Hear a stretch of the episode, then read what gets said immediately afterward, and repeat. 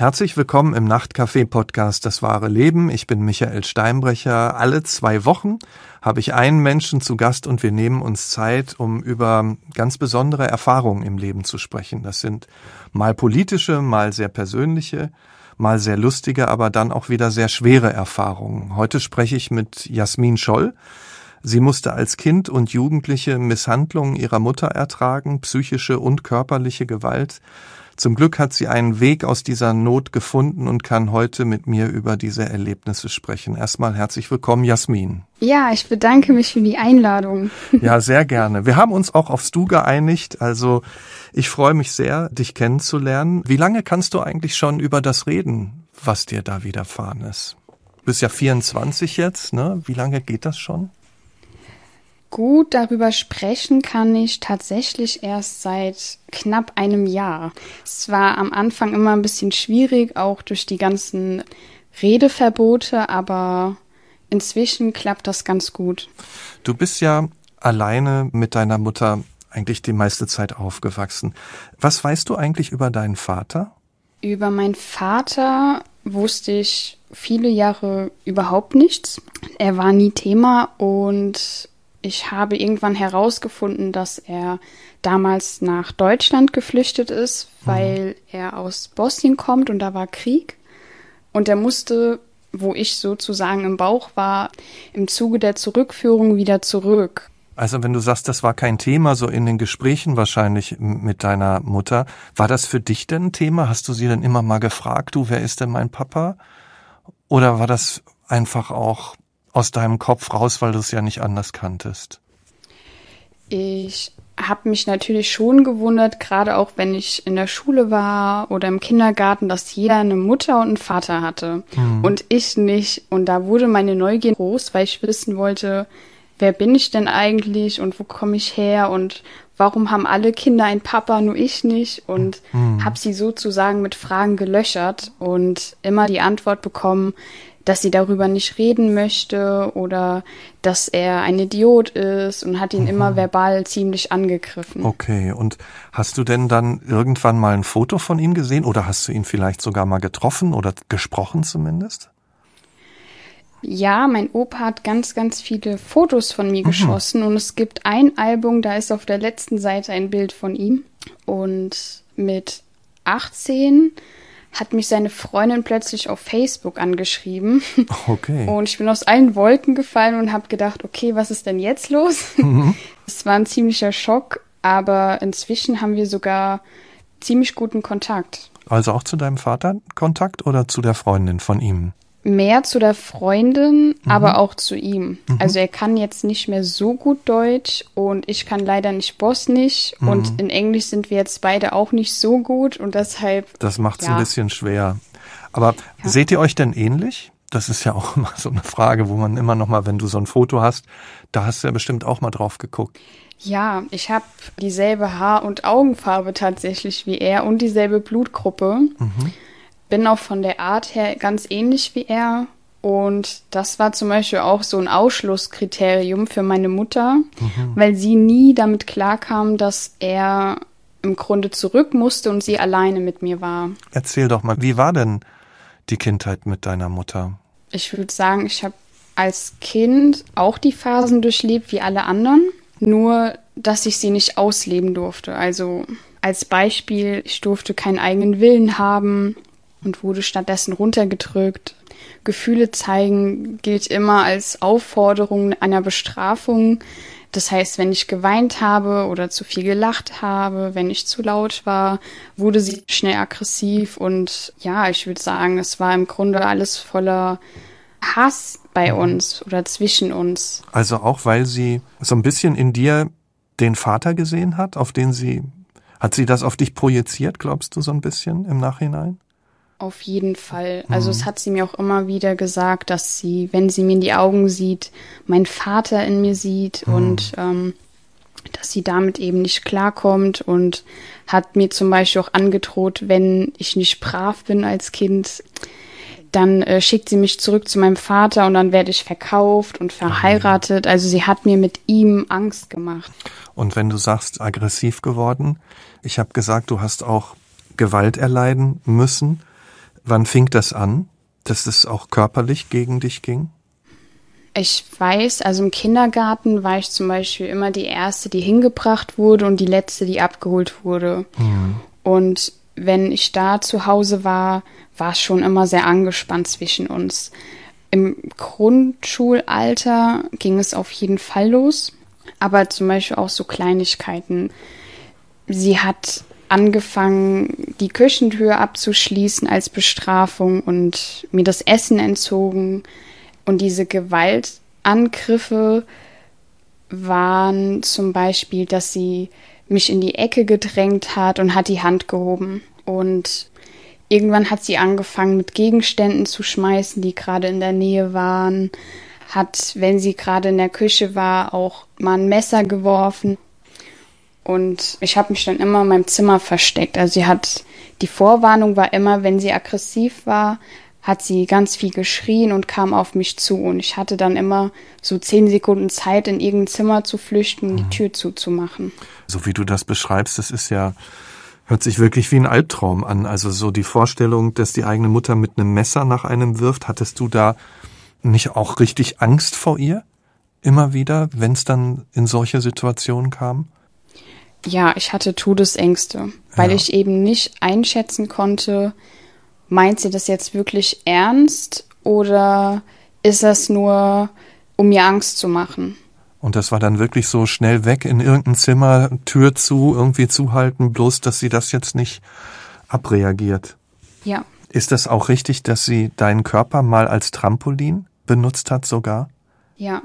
Also das waren Momente, da hat sie mich wieder in die Ecke gedrängt und ich habe schützend immer meine Hände vor mein Gesicht gehalten und wenn sie die genommen hat, sie konnte mich ja als, ich war ja ein Kind und sie war eine Erwachsene und sie konnte mich ganz schnell auf den Boden drücken und hat sich dann mit ihrem adipösen Gewicht dann auf meinen Körper gestellt, ist da drauf rumgesprungen, so dass ich oft mal ähm, was geprellt hatte oder was gebrochen war. Also ich bin ja auch Vater, ich, ich, äh, da wird einem ganz anders, wenn man das hört. Hat sie da einfach total die Kontrolle verloren oder ist sie auch in gewisser Weise sadistisch gewesen, dass ihr das Freude bereitet hat, dich zu quälen oder was ist das gewesen?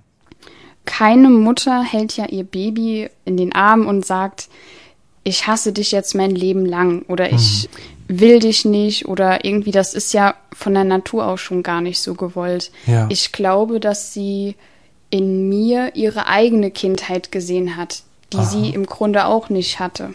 Ich habe zum Beispiel eine super tolle Oma, aber sie war damals keine so gute Mutter.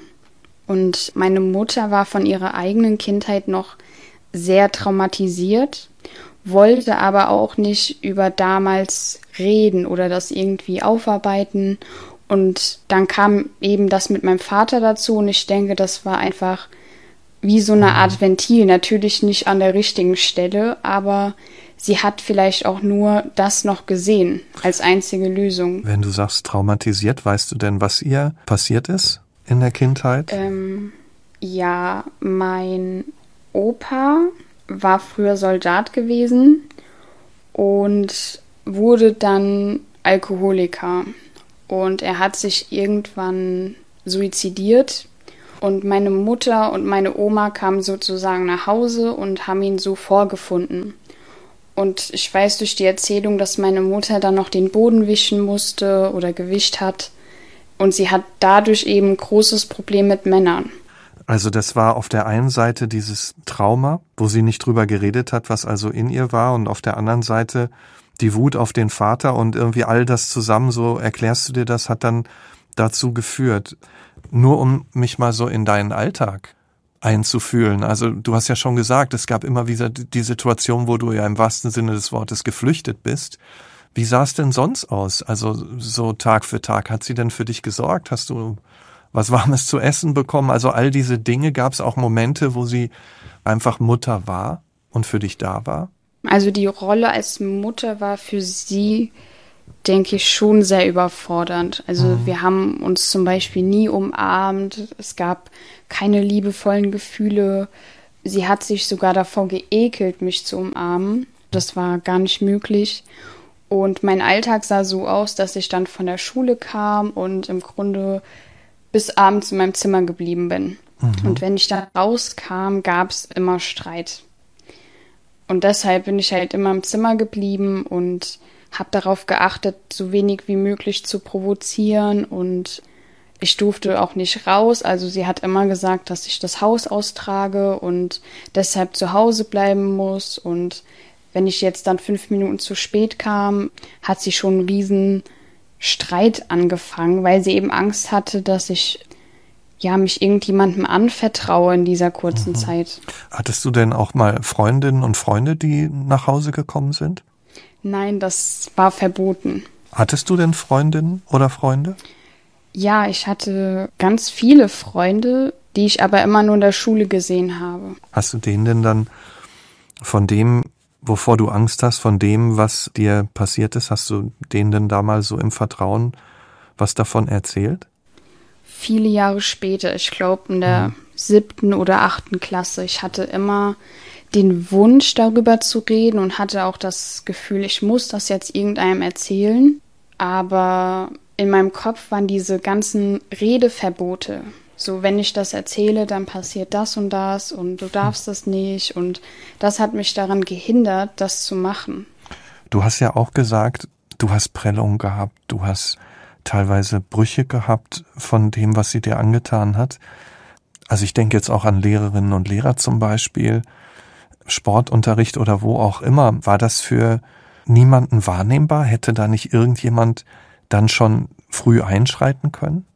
Ich habe längere Zeit Judo gemacht und sie hat immer alles darauf geschoben. Es wäre natürlich schon sichtbarer gewesen, aber ich habe dafür auch alles getan, damit es eben nicht rauskommt. Wart ihr auch mal beim Arzt zusammen? Stellt der sowas ja. nicht möglicherweise fest? Also beim Arzt hat meine Mutter mich immer begleitet. Mhm. Und das war egal, ob ich dann 14 war oder 16. Sie ist immer mitgekommen, weil sie gemerkt hat, wie gut ich mich mit meinem Arzt verstehe. Und das wollte sie verhindern. Also, dass ich mich da jemandem anvertraue, das war absolutes No-Go. Und es gab wenige Momente, wo ich die Chance hatte, mit ihm alleine zu reden. Und dann habe ich mich natürlich auch geöffnet und gesagt, was passiert ist. Und wenn ich da wieder raus bin, habe ich dann auch immer so getan, als wäre sozusagen alles in Ordnung. Und dann ist da aber nichts raus entstanden. Also hat der Arzt dann irgendwie auch mal oder irgendwer mal das Jugendamt eingeschaltet oder so, dann in der Zeit schon?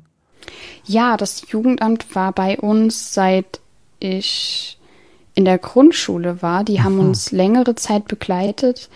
Allerdings hat meine Mutter natürlich dafür gesorgt, dass sie nicht lange bleiben. Also je näher die an uns rankam, umso mehr hat sie versucht, so zu tun, als wäre wieder alles in Ordnung, als würden wir uns wieder gut verstehen. Es gab als Kind ein Spiel, da haben, wurden mir Fragen gestellt und ich musste ähm, die Frage Mutter, Vater, Oma, Opa zuordnen. Und meine Mutter hatte die meisten Karten. Mhm. Und es waren natürlich so Fragen wie, wer macht dir Angst? Wem vertraust du dich an? Und so weiter. Und sie hatte halt die meisten, was ja nicht so gut war.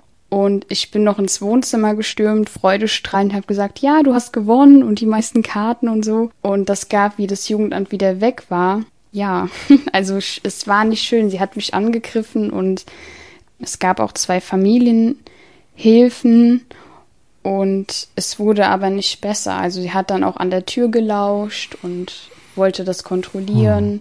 Sowas kann man ja nur in irgendeiner Form überstehen, wenn es da Menschen gibt, die einen halten. Du hast gesagt, irgendwann hast du Freundin gehabt, denen du mal davon erzählt hast. Äh, du hast in so einem Nebensatz auch gesagt, dass du eine gute Oma hattest, selbst wenn sie für deine Mutter nicht so da war offensichtlich in ihrer Kindheit. Aber erzähl mal von deiner Großmutter, was war sie für eine Frau? Wie war sie zu dir? Meine Oma war die beste Oma, die man eigentlich haben kann. Sie wohnt in Bayern und wenn ich zu ihr gegangen bin, ach Gott, Kind, du bist ja viel zu dünn angezogen und hier hast du meine Schuhe und du bist ja so dünn und äh, hat mir dann gleich so ein Fünf-Gänge-Menü gekocht und äh, hat mir Mützen und Socken gestrickt. Also hat dich so richtig umsorgt. Ja, mhm. also im Grunde hat sie das getan, was ich mir von meiner Mutter gewünscht habe. Sie hat auch sich wirklich von Herzen um mich gekümmert, mit mir Spiele gespielt Schön. und ich durfte Blödsinn machen. Das war genau das Gegenteil, was zu Hause war. Mhm. Habt ihr auch dann Sachen zusammen unternommen? Ist sie mit dir irgendwo hin? Ja, sogar jeden Tag. Oh. Also wir sind mhm. essen gegangen, wir sind spazieren gegangen, wir sind auch mal mit dem Zug weggefahren und haben irgendwelche Reisen gemacht. Die hatten auch ein großes Gelände, wo ich Fußball spielen durfte oder ähm, Baseball oder sowas. Also es war eine tolle Zeit. Mhm. Wärst du dann nicht am liebsten bei ihr geblieben? Ja, also es war auch immer ein Riesendrama, wenn wir wieder weggefahren sind, ähm, weil ich geschrien habe, geweint habe und sie natürlich auch.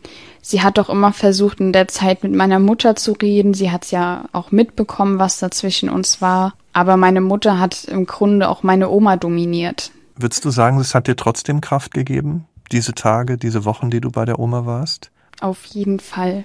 Letztendlich hat sie dir dann gezeigt, was es heißt zu lieben, ne? Und wirklich da zu sein für jemanden. Ja, die Zeit, wo ich bei ihr war, ähm, wenn sie dann sozusagen den Mittagsschlaf gemacht hat. Ich kam auch immer mit einer Riesendecke bei ihr kuscheln hm. und habe mir auch all das geholt, was ich zu Hause nicht hatte. Und also es war für mich unglaublich wichtig, um mir auch diese Kraft zu holen, ja, für zu Hause. Wenn wir wieder auf dein Zuhause kommen, als du in der Grundschule warst, hat deine Mutter dann deinen späteren Stiefvater kennengelernt. Was hat sich denn dadurch verändert? War sie auch gewalttätig zum Beispiel, wenn er da war? Nein, wenn er da war, gab es sogar auch gesünderes Essen und warmes Essen und wir sind uns so gut es geht aus dem Weg gegangen, meine Mutter und ich. Und es war einfach viel ruhiger. Ich war dann auch nicht mehr im Zimmer, sondern kam raus und saß auch mal im Wohnzimmer und wenn er war, war sie wieder sehr aggressiv und also er hat sozusagen in der Mitte gestanden von uns beiden. Du hast ja dann auch eine Schwester bekommen. Was hat das so für dein Leben bedeutet? Ich habe mir ja schon immer gewünscht, eine Schwester oder einen Bruder zu haben und mich natürlich sehr darüber gefreut, dass ich eine kleine Schwester habe und habe sozusagen die Mutterrolle dafür übernommen, weil meine Mutter, also sie saß dann nur noch auf dem Sofa oder im Bett hat Fernseh geguckt oder am Handy gespielt. Sie war gar nicht mehr so richtig in der Lage, irgendwas zu machen und für mich war das gar nicht so klar, was da jetzt gerade passiert. Und ich habe das sehr gerne gemacht. Ich habe ihr die Windeln gewechselt, das Essen gegeben, auch mit ihr gespielt und ich wollte ihr noch mehr geben, als ich je erfahren habe. Wie alt warst du da, als du diese ganze Verantwortung übernommen hast? Elf, zwölf. Hm.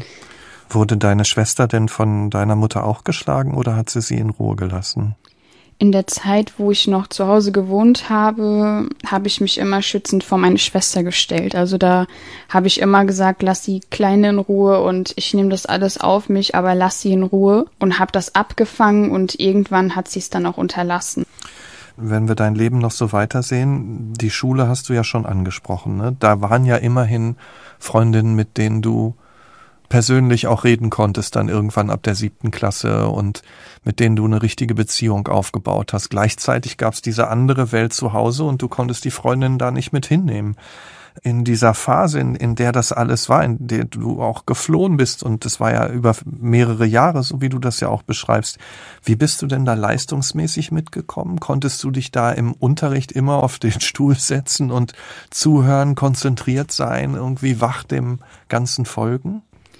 Überhaupt nicht. Also am Anfang ging das noch gut, aber dann war ich am Tagträumen. Also ich saß in der Schule und habe gar nicht wirklich mitbekommen, um was es eigentlich ging. Und man musste mich schon wirklich gut und laut ansprechen, damit ich ähm, mhm. wieder zu mir kam.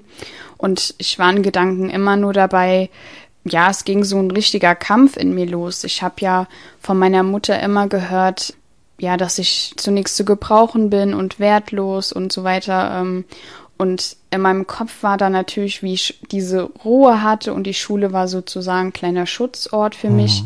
Ja, diese Gedanken und habe da überlegt, hat sie recht, hat sie nicht recht und also du, du habe hast dann auch noch an dir gezweifelt, also ob du noch einen Teil Mitverantwortung trägst dafür oder so, was ja oft passiert. Absolut. Und es war auch sogar irgendwann so, dadurch, dass ich das über Jahre gehört habe, habe ich das auch irgendwann eigenes angenommen. Mhm. Und mit dieser Einstellung bin ich dann auch durchs weitere Leben gelaufen. Du hast dann irgendwann auch angefangen, dich selbst zu verletzen. Wann fing das an? Das müsste fünfte oder sechste Klasse schon. Also auch schon sein. so früh. Und dann kamen noch Alkohol und Tabletten dazu. Was waren das für Tabletten? Das waren meistens Schmerz- oder Schlaftabletten. Und würdest du sagen, dass du irgendwann davon auch abhängig geworden bist? Nee, abhängig bin ich davon nicht geworden, aber mhm. es war für mich ein Ventil. Mhm. Also ich habe zum Beispiel keine richtige Winterjacke gehabt. Das war ich in den Augen meiner Mutter einfach nicht wert gewesen, dass sie da das Geld irgendwie in eine ja, Kleidung für mich investiert und habe da morgens angefangen, Alkohol zu trinken, weil ich irgendwann gemerkt habe, okay, wenn ich das trinke, dann wird mir wärmer. Hm, aber ich meine, im Endeffekt ist das ja eine totale Abwärtsspirale, ne? Tabletten, Alkohol, ja. sich selbst verletzen, ja. das ging ja eigentlich immer tiefer. Ich meine, wir reden ja jetzt zum Glück miteinander. Wie du sagst, seit einem Jahr kannst du auch ungefähr darüber reden. Wie bist du denn rausgekommen aus dieser Abwärtsspirale? wir hatten in der Schule eine Schulsozialarbeit und ich habe mich denen irgendwann anvertraut. Und die haben die Verletzung auch gesehen und haben mir angeboten, dass wenn ich mich selbst verletzt habe, zu denen hochkomme, damit die mal draufschauen können. Und irgendwann, ich war ja durch die Zeit auch sehr depressiv gewesen, irgendwann hatte ich sehr starke Suizidgedanken und habe mich getraut, irgendwann auch darüber zu sprechen und kam dann sogar relativ schnell in eine Kinder- und Jugendpsychiatrie und war da fast zwölf Wochen. Und wie war das für das dich? Das war gut. Mhm, mhm. Es war erstmal fremd, aber es war gut in dem Sinne, weil ich weg war von meiner Mutter und von zu Hause und diese Klinik für mich ein sicherer Ort war. Wo man ja auch interessiert war an dir ne, und dir helfen wollte. Und als du dann wieder rausgekommen ja. bist?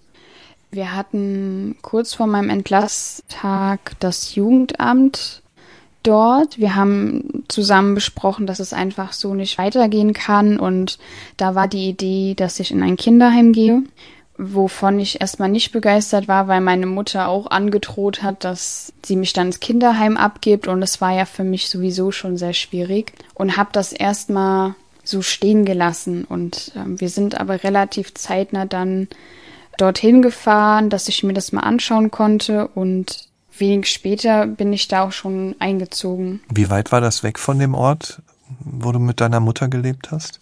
Das war in einem anderen Bundesland tatsächlich, mhm. aber gar nicht mal so weit entfernt. Aber für dich schon das Gefühl, da ist jetzt Abstand, du bist weg, du bist so wie in der Klinik auch geschützt. War das schon das Gefühl? Ja, ja, auf jeden Fall.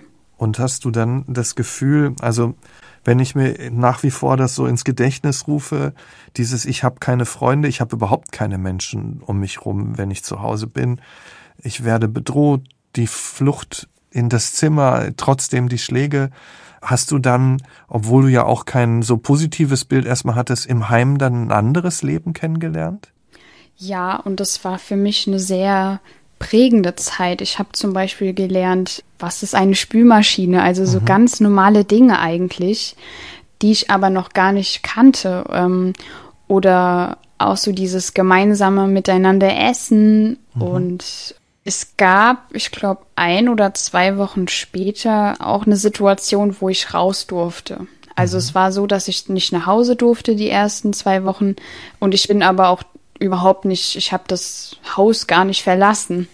Ich durfte und wollte nicht. Mhm. Und irgendwann, ich glaube nach zwei Wochen, haben sie zu mir gesagt, ja, du kannst auch rausgehen und so. Und ich bin rausgegangen und kam nach zehn Minuten wieder zurück, weil ich gedacht habe, ich darf weg und das ist irgendwie so komisch und ich darf ganz alleine weg und ich kam damit gar nicht klar. Das war total und, ähm, überfordert ähm, wahrscheinlich, ne? Ja, und dann haben sie mich begleitet, dann sind wir zum Beispiel ums Haus rumgelaufen oder mal einen kleinen Spaziergang gemacht und ich musste mich ehrlich gesagt erst mal daran gewöhnen, dass ich alleine entscheiden darf, wo ich jetzt langlaufe, was ich jetzt machen möchte und es war ganz, ganz komisch. Wie war das so mit den anderen, die noch da waren? Wie hattest du da auch Freundinnen und Freunde? Wie warst du da angenommen? Ich war sehr ängstlich und sehr schüchtern erstmal. Wir hatten ein großes Sofa und ich habe mich auch gar nicht getraut, mich da hinzulegen oder die Füße hochzumachen, habe da Kerzen gerade gesessen und ja, hatte immer noch Todesängste. Und das ging aber von Tag zu Tag besser und ich war die drittälteste und die anderen waren auch noch viel kleiner und es war für mich schön, weil ich darin auch wieder das ausleben konnte, was ich bei meiner Schwester gemacht mhm. habe. Also sie hat mir schon sehr gefehlt und ich hatte auch ganz viel Angst, wenn sie jetzt da allein ist, was da passiert. Und durch die Kleinen konnte ich denen zum Beispiel vorlesen aus einem Buch oder mhm. habe mit denen gespielt und ähm, ja. Also einfach auch für andere da sein können, ne? So, so wieder Verantwortung übernehmen, so ja. ein bisschen. Ja. Ne? Würdest du sagen, dass du da das hört sich ja an wie so ein richtiger Neuanfang im Leben, ne? Wie so aus dem Kokon rausschlüpfen und eigentlich dann das Leben nochmal neu irgendwie sehen mit allem. Bist du da eine andere geworden? Ja, vor allem was für mich eigentlich undenkbar war. Ich habe angefangen, meine Haare offen zu tragen mhm. und habe mich geschminkt und mhm. ich bin mit fast 16 Jahren ausgezogen und war aber sehr spät pubertierend. Einfach weil ich nie richtig die Chance hatte, das auch machen zu dürfen. Und ja, kam so richtig in die Pubertätsphase und habe natürlich dann ja auch so meine Grenzen ausgetestet. Gleichzeitig gab es auch viele Regeln, an die man sich gehalten hat. Sowas wie Staubsaugen, das kannte ich ja auch nicht. also so ganz einfache Dinge eigentlich. Und es war für mich eine sehr wichtige Zeit und eigentlich auch eine sehr schöne Zeit. Mhm. War dann wirklich das, was war, ganz weit weg oder hat dich das ab und zu nochmal eingeholt? Die Angst, die Erinnerung an die Gewalt? Ich habe dadurch, dass ich ja viel mehr Verantwortung auch für mich selbst ähm, tragen durfte, schnell gemerkt, wie viel Einfluss das eigentlich auf mich gehabt hat. Also wenn es zu mhm. Terminen ging, egal ob das jetzt beim Arzt oder bei der Bank oder auch auf eine neue Schule zu gehen und dorthin zu fahren. Ich hatte immer ganz, ganz viel Angst, auch was falsch zu machen. Ähm, mhm. War auch immer kurz davor, irgendwas abzusagen, weil ich das Gefühl hatte, das einfach nicht zu schaffen. Also es war schon sehr präsent. Hm. Ich meine, du hast ja dann irgendwann auch das Heim verlassen, bist dann erst zu einem Freund gezogen, hast dann alleine gewohnt, hast gleichzeitig eine Ausbildung gemacht zur Altenpflegerin. Das sind ja total viele Schritte, so in ein neues, in, in ganz eigenständiges Leben. Allerdings bist du dann auch immer wieder ohnmächtig geworden. In welchen Situationen ist das passiert? Es hat angefangen in der Grundschule mit diesem Tagträumen und ich habe gemerkt, wie ich die Ausbildung zur Altenpflegerin angefangen habe, dass mir das zwar Spaß macht, aber dass irgendwas mit mir nicht stimmt. Und in dem Unterricht bin ich dann auch öfter mal dissoziiert. Also ich saß dann da und war nicht nur von den Gedanken weg, sondern es hat sich auch alles irgendwie anders angefühlt. Also ich mhm. war, hatte das Gefühl, ich bin gerade nicht in der Schule, sondern an einer ganz anderen Stelle. Mhm. Wie gefährlich war das so im Nachhinein? Also diese Situation, wenn du, wenn du gesagt hast, dann du wusstest gar nicht mehr, was los ist? Es war natürlich gefährlich, weil mich das sehr angreifbar gemacht hat. Und ich konnte in dem Moment nicht handeln. Ich habe mich sehr hilflos gefühlt und aber ich habe gleichzeitig auch nicht wirklich reagieren können. Ich habe mich allein und verloren gefühlt, so ein bisschen.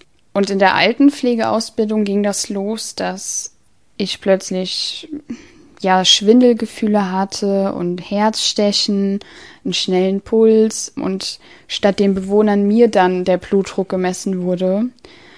Und mhm. wenige Wochen später saß ich dann im Kinderheim gerade beim Mittagessen und äh, hatte dieselben Symptome und mein linker Arm wurde blau. Und ich habe dann meinen Freund äh, damals gebeten, mich doch ins Krankenhaus zu fahren. Mir ging's äh, überhaupt nicht so gut und ich kam dann mit Verdacht auf Herzinfarkt auf die Intensivstation und musste dort länger bleiben, um einfach ja verschiedene Untersuchungen da zu machen und Tests und alles. Mhm. Und das war so das erste Mal, wo das schon so in die Richtung ging. War das denn eine körperliche Sache oder kamen da einfach dann auch die Dinge raus, die alle noch in dir waren? Das war natürlich hängt Seele und hm. Körper zusammen. Ich habe aber das alles so stark verdrängt, dass mir das gar nicht klar war. Also ich wusste nicht, was mit mir los war und hatte da auch gar keine Verbindung zueinander. Und mein Puls, es war natürlich alles sehr mir fällt gerade nicht ein, wie das in medizinischer Sprache heißt. Aber es wurde natürlich die eine oder andere Diagnose festgestellt. Hast du dich denn dann irgendwann in der Therapie auch nochmal dem gestellt oder das ist ja bei jedem unterschiedlich, ne? Also ob es hilft, sich dem zu stellen oder oder ob man es besser irgendwo wegpackt. Aber wie wie ging's dir dann da mit diesem Trauma? Ich habe drei Jahre in der Therapie versucht, darüber zu reden und irgendwie daran zu kommen, musste aber öfter eher absagen, weil ich im Krankenhaus lag. Ja, das ging drei Jahre auch, dass ich mm, mir irgendwas vorgenommen habe, dass ich zum Beispiel spazieren gehe oder irgendwo hinfahre und ich bin dann irgendwann von jetzt auf gleich umgefallen. Und es gab nicht mal mehr dieses ja, diese Vorzeichen, dass mir irgendwie schwindelig wurde, sondern ich bin dann einfach von jetzt auf gleich umgefallen. Und wie ich wieder zu mir kam, lag ich auch im Krankenwagen. Und ich wusste überhaupt nicht, was los ist. Und auch so dieses Gefühl zu haben, wenn die Ärzte sagen, wir haben alles gemacht und wir können jetzt keine weiteren Diagnosen irgendwie feststellen oder es sind die Hände gebunden und ich hatte das Gefühl, dass ich mit allem alleine bin und dass ich trotz den Therapeuten ja ein hoffnungsloser Fall bin. Also mhm. da hat sich das wieder bestätigt, was meine Mutter auf mich projiziert hatte. Und wie ist es heute? Wie geht's dir heute? Heute geht es mir auf jeden Fall viel, viel besser. Ja, und wie hast du das dann für dich geschafft zu sehen, dass du eben kein hoffnungsloser Fall bist? Hat dir da noch mal jemand einfach geholfen? War das ein Freund? War das irgendwie ein Erlebnis oder brauchte das einfach die Zeit? Beides. Es mhm. brauchte mhm. natürlich viel Zeit. Ich bin ja wegen den Ohnmachtsanfällen auch krankgeschrieben worden. Ich war in Reha und wollte dann nochmal einen Reha-Antrag stellen und wurde dann aber schon berentet und das alles auch relativ zeitnah. Und es gab aber dann eine Situation, die für mich ähm, akut lebensbedrohlich war. Also da ging es quasi um Gewalteingriffe oder Gewalteinfluss, wo es wirklich um mein Leben ging und deshalb musste ich auch in den Opferschutz. Und diese Zeit hat mein Leben gerettet. Also ich konnte erstmal dort ankommen. Ich konnte wirklich nicht nur vom Kopf, sondern vom Gefühl auch verstehen, dass ich in Sicherheit bin und dass mir nichts mhm. passiert und dass ich mich hier wirklich öffnen kann. Und diese Zeit hat mir sehr geholfen und ja, inzwischen habe ich auch ganz tolle Menschen an meiner Seite, die Schön. mich auf diesem Heilungsprozess begleiten. Und ja, wenn jetzt irgendwas ist oder so, die mir einfach helfen und die dir liebend, zeigen, welchen. Die liebend ja. bei dir sind in irgendeiner Form ja. oder freundschaftlich. Ne? Und ähm, ja. ich, ich muss immer so dran denken, wie du das beschreibst, da im Heim, ne, als du so zehn Minuten draußen warst und so zögerlich plötzlich selbstbestimmt so ins Leben rein und du wusstest noch gar nicht, huch, was passiert denn hier? Was sind denn heute die Dinge, die dir gut tun, deine Hobbys? Wie sieht dein Leben da aus? Ich habe eine kleine Hündin, die ja super dominant ist und super süß und mhm. äh, die mich auch schon auf Trab hält mhm. und mit der ich ganz, ganz, ganz viel Zeit verbringe. Ja, und mich dadurch eben auch mehr um mich selbst kümmern kann. Also wenn wir lange spazieren gehen, mhm. das bringt mich dann wieder innerlich runter oder ich mache jetzt inzwischen auch Öffentlichkeitsarbeit, wo ich eben darüber spreche, um anderen Menschen, die eben noch in diesem Teufelskreis sind, mhm. zu zeigen, dass es einen Weg raus gibt und dass, wenn ich das geschafft habe, sie das auch schaffen. Kannst du denn auch in Beziehungen so richtig vertrauen? Noch nicht. Also ich denke, also. dass das noch viel Zeit braucht mhm. und dieses hundertprozentige Vertrauen, das ist was, worauf ich auf jeden Fall hinarbeiten muss. Aber es hört sich so an, als sei da alles auf dem Weg. Ne? Und wie sieht's aus mit, mit deinem Kontakt zu deiner Mutter? Ja, das Verhältnis ist immer noch nicht so gut. Ich denke, das wird sich auch nicht ändern. Ich denke mhm. auch, dass sie sich nicht ändern wird und kann. Kontakt habe ich auch nur, weil meine Schwester noch da wohnt. Hat sie sich denn mal entschuldigt für all das? Nein. Hm. Nein. Du warst ja einfach nur ein Mädchen, das geliebt werden wollte und auf diesen Wünschen wurde ja im wahrsten Sinne des Wortes rumgetreten. Ist das dann etwas, was dich noch wütend macht oder tut es dir eigentlich gut, dich gar nicht so damit zu beschäftigen, lieber vielleicht an die Leute zu denken, die dich lieben?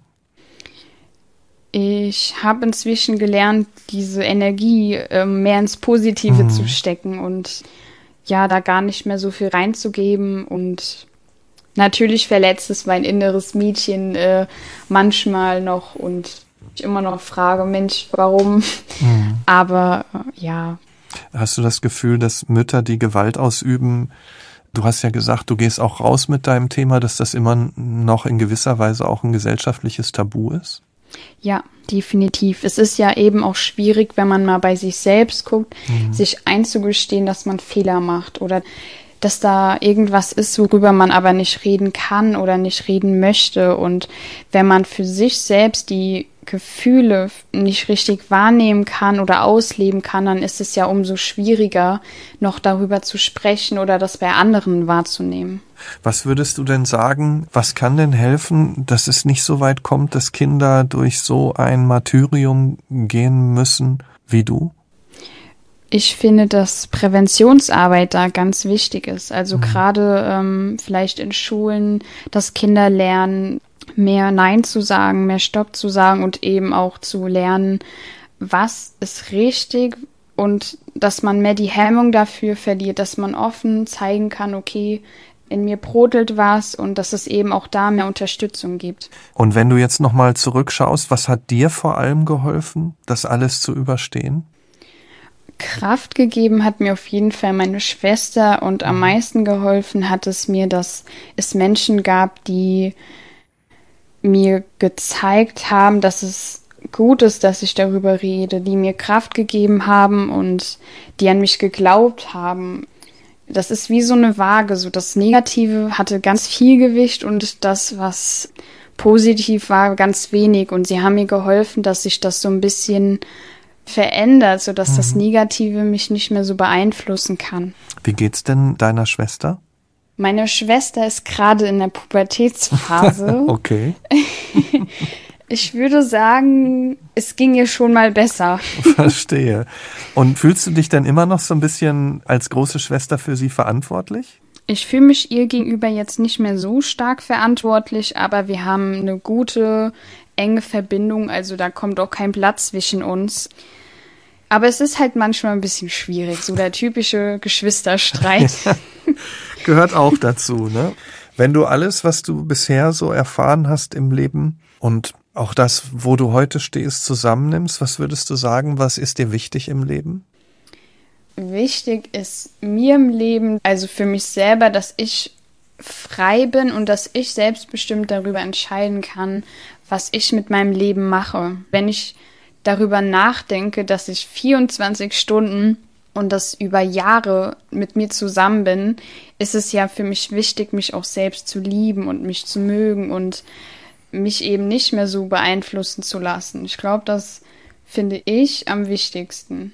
Danke, Jasmin. Ich bin mir sicher, dass du vielen Mut machst, weil du ja wirklich zeigst, dass dieser Weg raus möglich ist und ich hoffe echt von ganzem Herzen, du hast diese Waage beschrieben, ne, mit den Negativen auf der einen und den Positiven auf der anderen Seite. Ich finde, du hast es verdient, dass die Seite mit dem Positiven so viel draufkommt, dass der Ausschlag total klar ist und dass du ganz, ganz viel tolle Sachen erlebst. Also danke, danke von Herzen, Jasmin, für deine Offenheit auch und alles Gute. Ja, vielen Dank.